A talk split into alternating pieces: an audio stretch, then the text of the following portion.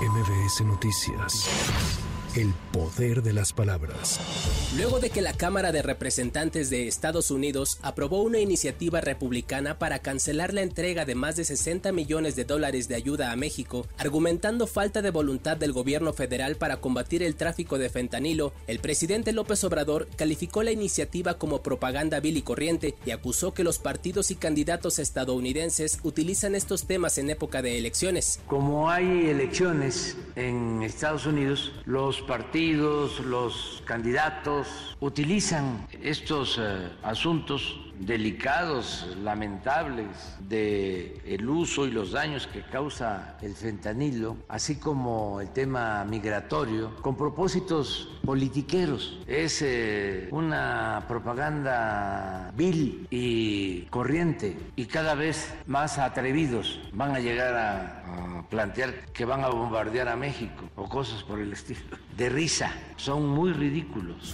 Además, el jefe del Ejecutivo Federal reveló que el lunes dará a conocer los nombres de los funcionarios de su gabinete que se separarán del cargo para buscar una candidatura en 2024 e indicó que comenzará a nombrar a las personas que relevarán su puesto. No sé exactamente cuántos este, han pedido licencia, conozco de algunos casos. El lunes ya voy a, a dar a conocer los nombres y ya voy a empezar a, a nombrar sustitutos, mujeres y hombres. Aquí los voy a dar a conocer. Son los que se van a, a quedar hasta el final. En Sinaloa se registró una balacera dentro de una clínica de Culiacán, la cual dejó cuatro personas fallecidas, entre ellos un médico internista. Autoridades de seguridad del estado indicaron que dos de las personas armadas fueron abatidas y un civil que fue herido murió más tarde cuando recibía atención médica. La Sociedad Sinaloense de Especialistas en Medicina exigió justicia a las autoridades, así como condiciones de seguridad en hospitales públicos y privados.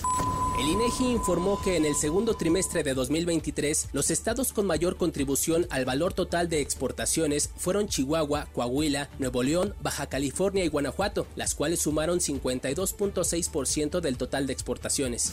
En Nueva York se reportaron fuertes lluvias esta mañana, por lo que fue declarado estado de emergencia y se alertó de una amenaza considerable de daños por inundaciones repentinas en toda la ciudad. El gobierno reportó afectaciones en los aeropuertos por severas inundaciones y la suspensión de varias estaciones del metro. Para MBS Noticias, Giro Montes de Oca. MBS Noticias. El poder de las palabras.